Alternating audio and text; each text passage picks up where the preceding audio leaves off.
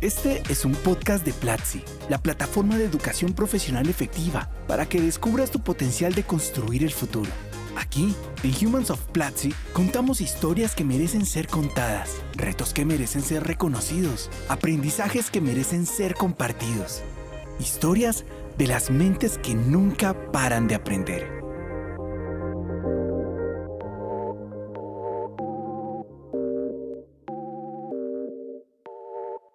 Bienvenidos y bienvenidas a Humans of Platzi, el podcast donde conocemos a los miembros del equipo del team Platzi, pero también a nuestros profesores, a nuestros estudiantes, básicamente a todas las personas que forman parte de esta increíble comunidad.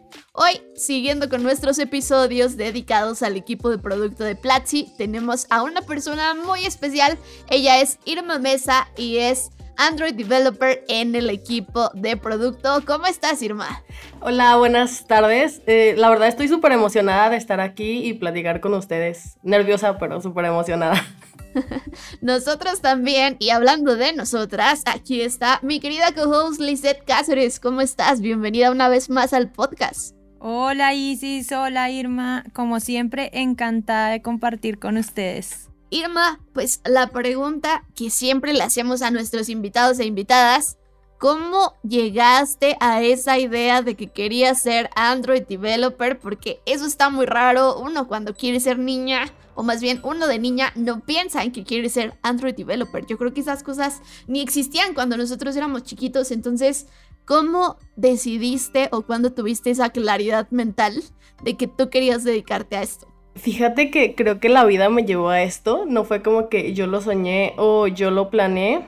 Eh, creo que mi primer acercamiento a una computadora fue cuando estaba en la prepa, casi, o sea, ya súper grande.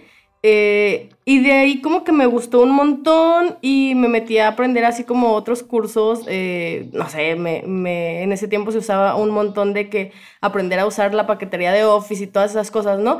Y de ahí eso me llevó a elegir la carrera de ingeniería en computación.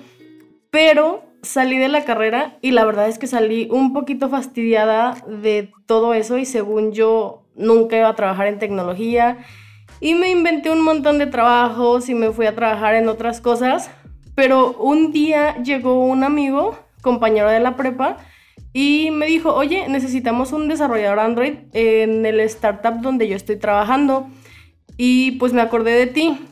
Y fue como de, híjole, o sea, yo tenía como cinco años sin programar nada y nunca en mi vida había hecho nada de Android, ni siquiera sabía cómo se hacía ni, ni nada y me dio como muchísimo miedo por dentro. O sea, de hecho fueron un montón de noches que no dormía ni nada, pero como que por dentro me dio un montón de orgullo y dije, pues ¿por qué no voy a poder?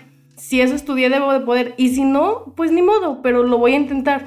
Y acepté el trabajo, literal, um, me dieron el trabajo sin saber nada, solo porque él me recomendó. Y fue súper difícil el primer mes porque no sabía, o sea, mi primer día de trabajo fue buscar en internet cursos y cosas y recursos de cómo hacer una aplicación en, Android.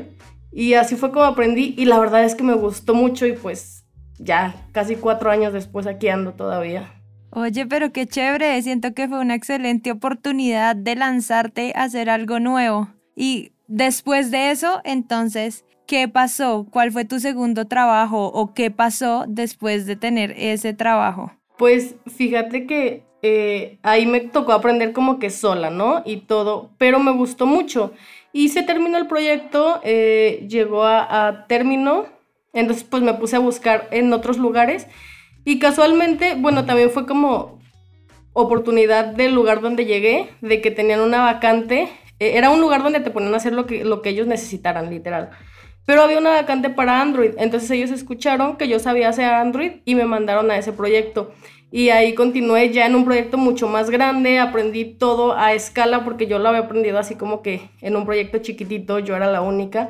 Entonces eso me abrió como un, un panorama súper grande y ahí conocí a otro, más bien eh, coincidí con otro conocido de la preparatoria, de la universidad, perdón, y él me jaló a su nuevo trabajo y entonces ahí ya, o sea, así fue como se fue desarrollando, pero ya todo mi caminito fue haciendo Android, haciendo Android, haciendo Android y la verdad es que disfrutándolo un montón. Qué importantes son estas conexiones que de repente uno hace con amigos, con amigas y de repente pues no lo estás haciendo con la intención de que después te ayuden a conseguir trabajo, pero uno se va dando cuenta cómo es como esa bola de nieve que te va ayudando y, no sé, aquí Irma, yo me quiero regresar un poquito en la historia porque dijiste varias cosas que me interesaron un montón. Cuando sales de la carrera dices, no, nunca voy a ejercer esto. ¿Qué te hizo estar tan hastiada? Porque yo creo que eso es algo que seguramente nos pasó a muchas personas y muchos de los que nos están escuchando se pueden identificar con eso, como de dónde venía esa frustración, porque al final del día ya cuando entraste como a ese campo laboral, en realidad lo disfrutaste, triunfaste, ya nos explicaste que incluso llegó un nuevo proyecto, pero ¿qué era eso que te decía o que te hacía sentir en ese momento que no era por ahí? Fíjate que yo lo estuve pensando un tiempo y llegué a la conclusión que fue en mi escuela nos enseñaban como que mis profes se aislaron en tecnologías súper obsoletas y ya tenían un plan de estudios para la materia y era súper cuadrado todo. O sea, no te salgas de aquí porque yo te estoy enseñando esto y había nuevas cosas pero ni las tocaban ni las enseñaban. Entonces como que era un poco monótono y aburrido y, y fue como, en serio este estudio, o sea, qué aburrido, lo vi por una parte, pero ya cuando salí y en el campo laboral me di cuenta que no tenía nada que ver con lo que yo vi en la escuela que literal el mundo de posibilidades en tecnología es infinito, o sea que puedes hacer lo que quieras. Eh, como que eso fue lo que me gustó, la creatividad que puedes explotar eh, en este lado, que en realidad las cosas no son cuadradas como yo las había visto. Bueno, y, ahora que nos estás contando un poquito de eso, Irma, la segunda parte de lo que dijiste hace un rato fue, y estuve en varios trabajos, o sea, me inventé varias cosas. Entonces te quería preguntar sobre esas cosas que te inventaste, porque a veces parece que no están relacionadas, pero creo que siempre encuentra uno la manera de sacarle provecho a eso que va aprendiendo en el camino. Entonces, sé que estuviste en mesera, sé que estuviste dando clases de mate, entonces cuéntanos sobre esos trabajos intermedios antes de que entraras al mundo de, del desarrollo en Android. Fíjate que sí es cierto esto que comentas, o sea, nosotros pensamos que esos trabajos no tienen nada que ver, pero nos enseñan un montón de cosas. Por ejemplo, cuando yo fui mesera, aprendí bastante del trato con la gente, de, de relacionarte con personas, de hablar con personas, o sea, eso es una cosa que no la aprendes más que viviéndola, o sea, a veces llegas a trabajos y ves que a muchos, yo veía que a muchos de mis compañeros se les hacía muy difícil hablar con otros, expresarse, y creo que esa fue una habilidad que yo desarrollé allí siendo mesera. Y la otra sí fue dando clases. Trabajé en dos prepas, di clases de matemáticas, en una de ellas di clases de Photoshop, este, en otra estuve dando clases particulares de programación, tenía unos alumnitos y, les daba clases particulares. Entonces yo estuve ahí literal dándole a lo que sea porque mi plan, fíjate que era no casarme en un trabajo. O sea, yo agarraba un trabajo, estaba ahí unos seis meses, siete, ocho, me aburría, lo dejaba y el dinero que había guardado iba y me lo gastaba y salía y paseaba y conocía una nueva ciudad o algo así. Entonces ese era, según yo, mi plan de vida, porque también veía los trabajos de oficina como súper aburridos. De, yo le decía a mi mamá a veces de que es que voy a trabajar 300 días, 350 días al año para que me den 10 de descanso y, neta me la tengo que pasar en una oficina y, o sea, yo lo veía desde el lado como súper aburrido, súper, este, no sé, como esclavitud total, pero pues no, ya ahora las cosas han cambiado, ¿no? Me parece súper curioso y eso que dices que todos estos otros trabajos que no tienen nada que ver con pues con lo que haces actualmente te han ayudado y pues para lo que haces actualmente. ¿En qué momento te diste cuenta que esto que no tiene nada que ver te podía servir para a futuro con lo que haces o que podías vincularlo en cierto modo para la creación de todos los proyectos Android o el, trabajo que tienes actualmente? Mira, en, en, uno de mis trabajos yo llegué a una consultora y era muy grande y llegué como trainee, porque pues era como nueva todavía. Y llegué con un batch de muchas, este, muchos eran estudiantes, recién egresados y todo. Y por ejemplo, la habilidad de perderle el miedo a hablar, de que no me dé miedo este, estar con personas, yo ahí la vi súper reflejada porque veía que a ellos les daba como miedo ir a preguntar. O sea, es que era un lugar donde no sabías nada, todo lo tenías que preguntar, nada te lo daban en la mano. Entonces como que muchos era como de, ¿y a quién le preguntamos? ¿A quién le decimos? Y, literal iban y me decían, oye, pregunta esto, oye, di esto, oye, este, ¿sabes si no sé qué? Entonces yo era la que iba, la que preguntaba, la que todo. Y, y ahí fue donde donde comencé a ver que esas habilidades que no tenían aparentemente nada que ver con programación o con la carrera te servían para, para desarrollarte en tus empleos, ¿no?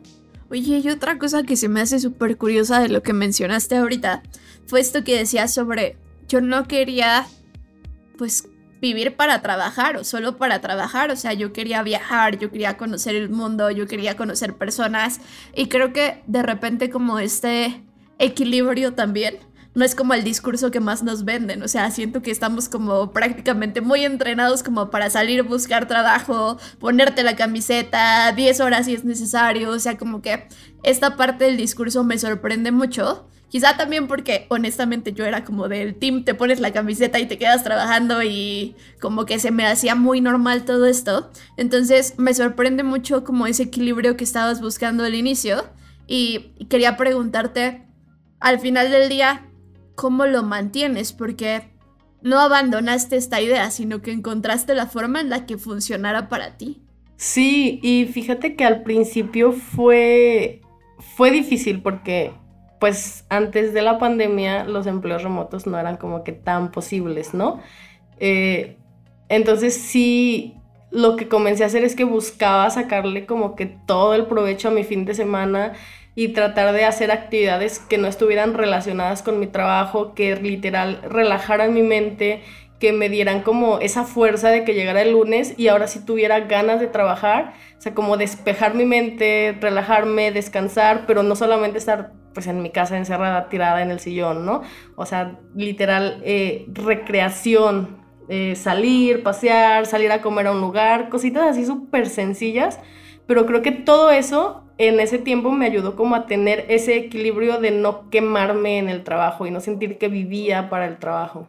Bueno, y ahora yo quiero preguntarte si este nuevo empleo o este empleo de trabajando en Android te ha tenido, ha tenido alguna retroalimentación a tu vida personal, así como digamos antes que los otros empleos como que aportaron a que este empleo pues sea mejor o que tengas cosas en cuenta como lo de la comunicación y todo esto. ¿Ha pasado lo mismo pero como al contrario? Viceversa, esa es una súper buena pregunta y creo que un poquito difícil de contestar porque, pero sí, fíjate que eh, lo voy a poner en general, no como Android, sino creo que el aprender a programar y el ver las cosas diferente y esa lógica que te que llaman la lógica del programador, creo que te hace razonar las cosas de una forma más práctica, vivir como más práctico. O muchos de mis amigos me dicen, a la hora de tomar decisiones, a la hora de salir, a la hora de lo que sea, es como de, ah, es que tú eres programadora, tú no lo piensas tanto. Este, y ellos le dan mil vueltas. Este, lo voy a comparar a un ejemplo muy absurdo, pero que me pasa muchas veces. Tengo una amiga que es psicóloga y ella analiza todas las posibilidades, pero de una manera muy, muy analítica y lo piensa demasiado y todo ello. Es como de, ah, es que mira, si haces esto pasa esto, si haces esto pasa esto y si haces esto, esto pasa esto. ¿Cuál vas a querer? Esta, ah, ok, decídela y hazla. Me dices que tú eres muy práctica y creo que esa es la forma que ha ayudado a mi vida, saber las cosas como más prácticas y decir, estas son las consecuencias de estas decisiones, bueno, pues sí, no, ¿por qué? Y si no, hago esto y ya, no pasa nada. O sea, creo que, que es esa justamente. Que eso también suena mucho a varios de los comentarios que nos han dado justo el equipo de producto acá de uno itera y si sale bien, pues va por ahí, si no sale bien, pues te equivocaste, ya ni modo, hay que lanzar lo siguiente lo más pronto posible, entonces creo que está como este mindset muy presente en todas estas conversaciones. Oye, Irma, ¿cómo llegas a Platzi? Fíjate que eso fue muy curioso y literal. Lo he dicho. Siento que Platzi me salvó la vida porque yo estaba ya súper quemada en mi anterior trabajo. Eh, tenía una carga de trabajo muy, muy alta y eran, no sé, yo ya me sentía muy quemada de estar en lo mismo durante tanto tiempo y dije, necesito algo nuevo, o sea, necesitaba como un reto nuevo, un proyecto nuevo, un lugar donde hacer cosas diferentes simplemente. Y Camila me contactó por LinkedIn, o sea, fue así como mágico de que en el momento que yo dije, ya necesito un nuevo respiro, me llegaba un mensaje en LinkedIn de Camila y dije, sí, ¿por qué no? Eh, le contesté, comenzamos a platicar tuvimos la primera charla y fue como de, no, pues mira, trabajamos así, así, hacemos esto y aquello. Y dije, suena súper chido, entonces pues hice todo, me puse a hacer su prueba, este, le eché todas las ganas que estuvo de mi lado y dije, ya, que sea lo que, lo que tenga que ser. Y pues aquí estoy un año después. ¿Cuál ha sido de las mejores experiencias de entrar a Platzi? O sea, ya después de que empezaste a trabajar en Platzi, ¿qué ha sido algo de lo que te sientes muy orgullosa o de lo que te has sentido como muy feliz por estar acá? Fíjate que la manera de sentirte como empleado es, yo creo que totalmente, es una experiencia súper diferente a las que yo había tenido. En otros lugares yo me sentía como el esclavo que tenía que hacer las cosas que me decían y si algo salía mal era mi culpa y, pues no, no, o sea, no está mal, a lo mejor los ambientes de repente, este, cosas que pasan, ¿no? Pero yo así me sentía y llegar a Platzi fue como esa total libertad de que yo siento que soy una persona, o sea, no siento que soy el empleado de, siento que soy una persona y tengo la libertad total de, de proponer, de decir, de hacer, este, incluso me siento súper libre de cuidar de mi persona, de cuidar de mi salud, de decir, híjole, hoy estoy enferma, me siento fatal, mañana trabajo.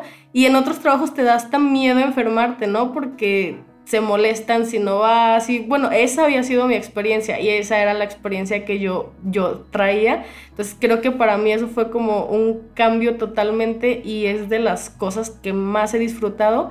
Y son las cosas que me hacen levantarme y decir, hoy voy a trabajar súper a gusto porque pues, te hacen echarle ganas, ¿no? Y dar todo. Qué fuerte lo que nos estás contando. Y creo que tiene mucho que ver con lo que decíamos también al inicio del equilibrio, ¿no? De poder dedicar un tiempo a trabajar, otro tiempo a, no sé, a hacer ejercicio, por ejemplo, a ti que te gusta el hiking y escalar, o sea, que tengas tiempo para eso, que tengas tiempo para cocinar, que tengas tiempo como para ti misma. Una de las cosas que decías ahorita, Irma, es que te contacta Camila y casi que fue como arte de magia porque te salvó de este momento donde ya te sentías quizá en burnout. Pero yo creo que pues en realidad nunca es arte de magia, ¿no? Uno siempre construye esas oportunidades. Entonces, ¿qué habías hecho tú muy bien? ¿Qué habías estado haciendo? No sé si era tu perfil de LinkedIn, no sé si fue que tú estabas compartiendo contenido, pero ¿qué estabas haciendo muy bien para que alguien te viera? Fíjate que aquí me gustaría a mí tocar algo que he venido viendo desde hace tiempo. Y bueno, siento, lo que yo siento que está haciendo muy bien es obviamente trabajar. Y, y sí, el perfil de LinkedIn, LinkedIn es súper importante para los que nos están escuchando. Deberían tenerlo súper actualizado, poner todo lo que hacen en todo lo que trabajan, tener su CV actualizado y platicar los proyectos, ¿no? Qué hacen, cómo, qué han hecho, qué han aprendido en cada proyecto. Pero creo que lo que sucedió aquí es que Camila traía un proyecto de meter más mujeres al equipo de producto. Y tristemente casi no hay mujeres que hagan desarrollo. O sea, hay súper poquitas mujeres haciendo desarrollo front, por ejemplo, pero aún así hay muchas menos mujeres que están haciendo mobile o que están haciendo Android.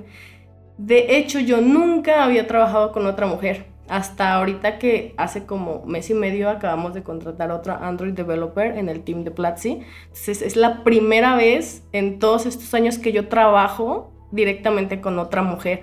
Me había tocado tener en mis equipos alguna desarrolladora web o de repente alguna de backend. Muy raro, sí, pero creo yo que fue eso, que hay muchísima oportunidad para nosotras como mujeres en esta industria, pero no hay quienes estén viniendo a trabajar. ¿Por qué crees que no es como tan amplio el flujo de mujeres en este campo? ¿Y qué consejo le darías a estas mujeres que no se han arriesgado o que tal vez no, no, no, no hemos conocido porque no se han mostrado en esta área?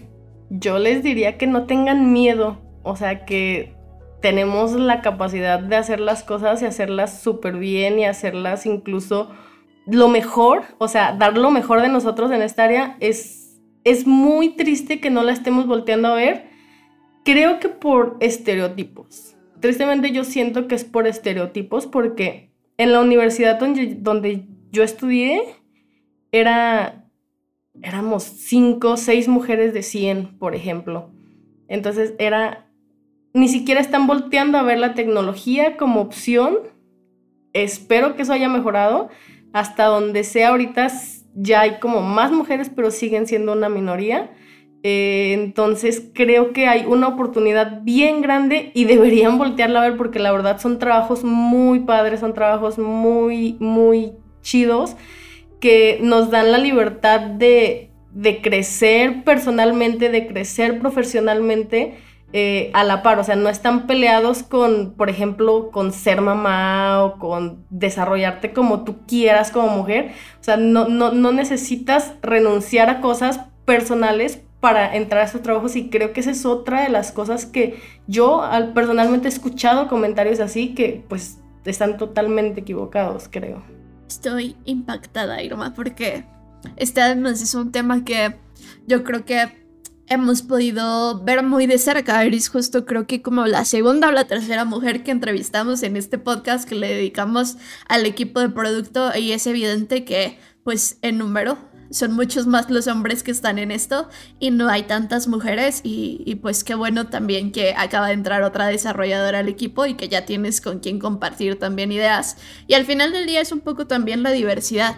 Ahora que estabas platicando un poquito de esto pensaba que por ejemplo, cuando a mí me tocó tomar esa decisión de qué carrera elegir, yo decía, no, es que yo soy una persona como mucho más creativa como que nunca ubiqué la creatividad como una de las cualidades que yo podía desarrollar en un área como ingeniería o en un área como mucho más alineada a la ciencia y a la tecnología. Y ahora que lo dices y ahora que he podido hacerle muchas entrevistas al equipo de producto, la verdad es que veo que es un área donde la creatividad importa un montón, o sea, uno tiene que inventarse cómo resolver el problema y como 17 mil formas diferentes de resolverlo, o sea, en realidad como que crecimos justo con muchos de estos estereotipos y de repente nos detienen mucho.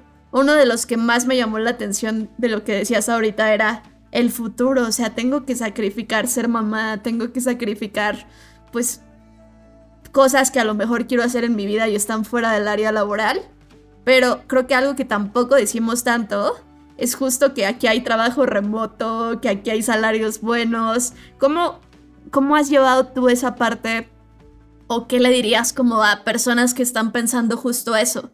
Como cuáles son los perks o las oportunidades que tienen si deciden insertarse en este mercado laboral. Es que fíjate, justo eso que mencionas, en realidad cuando te gusta tu trabajo, pues terminas, más bien sería muy romantizar de que no haces tu trabajo por dinero.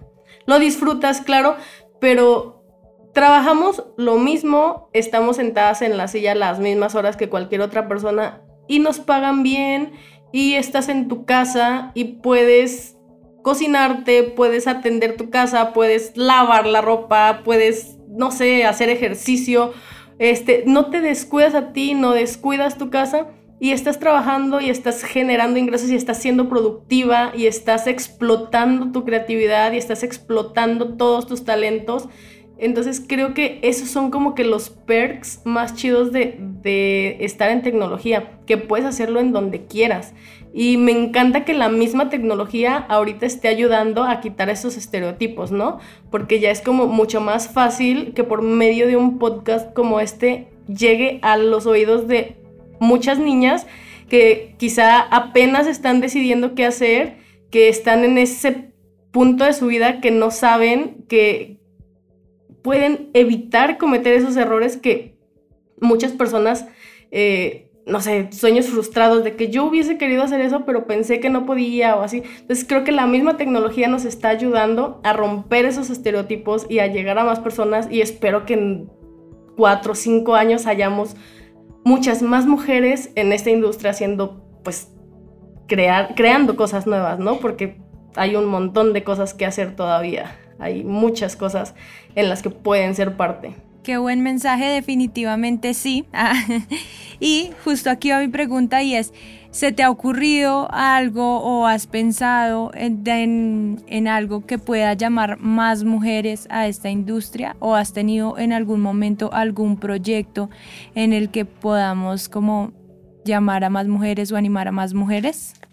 Creo que yo normalicé el hecho de que hubiese pocas mujeres en esto porque siempre lo vi, ¿no? Entonces para mí fue siempre como, como algo normal. Pero ahora que, que llegué a Platzi y comencé a ver que sí hay más mujeres, o sea, ver cómo Platzi incluye a mujeres en cualquier área, este, yo le rindo cuentas a una mujer, eh, cómo estamos en todo, fue donde comencé literal como a captar lo que estaba sucediendo, a ver toda esa ese error en el que había estado este literal como enfocada. Y lo que hice fue dar una charla en la conf pasada sobre esto, me puse a investigar más y en realidad creo que es como más bien es un punto en el que me gustaría enfocarme para que más chicas estudiaran, por ejemplo, Android, porque Android es una cosa fascinante en realidad. Tienes todo en uno, haces como poquito front, haces como poquito back, es como, como todo chiquito, o sea, consumir data, procesarla, mostrarla, crear las pantallas. Entonces es súper interesante, tienes que aprender de todo. Y la verdad es que sí estaría, es una muy buena idea, en realidad. Siento que es como un reto que podríamos armar algo aquí en Platzi para que más niñas entraran, enfocado exclusivamente a mujeres para, para la tecnología. Súper buena idea. Irma, ¿qué es lo primero que hay que aprender cuando uno quiere dedicarse justo a Android? Como cuál es la ruta que uno tiene que seguir para llegar de cero a uno, de cuando no sabes nada y quieres empezar o quieres hacer como tu primer punto ahí. Las bases, bases, bases, yo diría que son la programación orientada a objetos. Eh, eso no creo, en muchos años no ha pasado de moda. Es la teoría, creo que eh, la teoría es una de las cosas que a mí me salvó para no morir en el intento de aprender Android. Y el lenguaje que ahorita utilizamos para hacer Android es Kotlin. De hecho, en Platzi tenemos un curso que es corto, breve y sustancioso de Kotlin. Eh, y yo les aconsejaría que lo tomaran, pero complementándolo con un curso de programación orientada a objetos. Con Anaí, ¿cierto? Sí, eh, Anaí tiene muchos cursos de, de Po y de arquitectura de Android y todo, pero las bases serían programación orientada a objetos junto con Kotlin, definitivamente. Súper bueno esto. Bueno, Irma, pues ya estamos llegando a la parte final del podcast y hay unas preguntas que siempre le hacemos a nuestros invitados e invitadas acá. La primera de ellas es si todos los cursos de Platzi se estuvieran quemando y tú tuvieras la oportunidad de salvar solo uno, ¿cuál salvarías y por qué lo salvarías? Yo creo que esta pregunta es una de las que todos sufrimos cuando la contestamos, ¿no? Porque es como, ¿cómo vas a salvar un solo curso? De hecho, no sé, es súper difícil, pero personalmente yo creo que a mí me gustaría quedarme con un curso que hable sobre finanzas personales, porque esas son cosas que es bien difícil aprender, ¿no? En la escuela no te enseñan y, así, entonces personalmente creo que yo me quedaría con, con un curso de, de Bueno, y ahora la segunda pregunta, que no sé cuál es más difícil, si la anterior o esta. ¿Qué consejo le darías a esa Irma de 17 años, 18 años, que te hubiera gustado saber en ese momento que sabes ahora pero no sabías antes? Quizá que no se agobiara tanto por el futuro y que dejara fluir las cosas, pero no de forma pasiva. O sea, seguir haciendo lo que esté en tus manos, seguir estudiando, seguir tomando las oportunidades que se te pongan enfrente, pero no preocuparte tanto por hacer el futuro, porque el futuro pues en realidad no existe, o sea, lo vas creando día a día, disfrutar más el proceso. Gran lección. Me hiciste recordar además algo que nos compartía Freddy hace un poquito sobre las decisiones, que también lo colgó en su Twitter y decía como uno toma una decisión en los primeros minutos, luego en realidad solo la estás sobrepensando, la piensas una vez más, la piensas una vez más y termina pasando toda una semana y algo que ya habías decidido en realidad no lo estás haciendo por toda esa vuelta que le diste a ese pensamiento. Entonces lo más rápido es decidir y como tú decías ahorita, pues Tal vez no tiene sentido estarnos sobre preocupando por estas cosas y simplemente tomar la decisión. Y actuar. y actuar. Irma, qué bonito. Oye, te voy a pedir un consejo, un bonus final, porque al inicio estabas hablando de cómo tus amigos te conectaron a distintos trabajos y creo que no te preguntamos nada de eso y se ve que eres una experta en hacer amigos y hacer networking, aunque te haya salido como de forma muy natural. Entonces, ¿cuál es el truco? ¿Cuál es el hack para hacer amigos? Y, sobre todo, pues, para no perder estas conexiones en el tiempo. Fíjate que esa es una de las cosas que no la mencioné, pero sí me ayudó muchísimo el hecho de conocer personas y, interactuar con ellas de una forma más personal, literal, hacer amigos, ¿no? Porque no sabes en qué momento vas a encontrarte a alguien en un trabajo, eh, vas a lo que sea. Y fíjate que mi ejemplo, solo te voy a platicar un poquitito rápido, el chico que me llevó a su trabajo, yo lo conocí en la universidad estábamos un grupito como de cinco personas y llegó él y dijo, oye, este, voy a llevar una materia súper difícil y no sé qué, y las prácticas. Y le dije, ah, pues yo tengo las de este semestre, si quieres yo te las presto para que cheques cómo son y, te bases en ellas. Y fue como de, ah, ok, yo no lo conocía, no sabía mucho de él, pero compartí lo que yo había aprendido ese semestre sobre esa materia. Y después me lo encontré. Y él se acordó de mí, dijo, ah, yo la conozco, sé que ella hace Android. Y me llamó, me mandó un mensaje, me buscó. Entonces creo que así es como haces relaciones, compartiendo lo poquito que tienes, compartiendo tu conocimiento, no siendo egoísta, explicando. Si alguien llega y te pregunta, sea amable, explícalo, este, enseña. Eh, esas cosas son las que se quedan en la vida de otras personas literal y te van a recordar de una forma bonita. Y pues cuando todos necesitamos de alguien. Entonces así como nosotros vemos que alguien llega y necesita de nosotros y podemos compartir sé que va a haber un momento en que esa persona pues puede ayudarnos de regreso, ¿no? Qué bonito consejo. Compartir incluso si uno siente que tiene poquito y, qué buena forma de ser recordado. Bueno, Irma, pues qué placer platicar contigo. ¿Dónde podemos seguir la conversación? ¿Cuáles son tus redes sociales? ¿Dónde te podemos buscar? A mí me puedes encontrar en Instagram y Twitter como Irmiwis con W y Z al final. y en LinkedIn como Irma Mesa. Súper. Liz, ¿dónde te contamos qué nos pareció este podcast? Pues mira, me pueden contar en Instagram, eh, me encuentran como Liz-Santana89PH. Súper, pues que nos cuenten cuál fue la lección más bonita que sacaron de esta conversación y también por supuesto está la invitación para que lo pasen a sus hermanas, a sus primas, a sus tías, porque además creo que este puede ser un episodio que le puede servir a la tecnología para que muchas más mujeres se integren a este mundo. A mí me encuentran en arroba Isis con Velo y nos vemos en un siguiente episodio de Humans of Platzi. Este es un podcast de Platzi, la plataforma de educación profesional efectiva para que descubras tu potencial de construir el futuro. Aquí, en Humans of Platzi, contamos historias que merecen ser contadas, retos que merecen ser reconocidos, aprendizajes que merecen ser compartidos, historias de las mentes que nunca paran de aprender.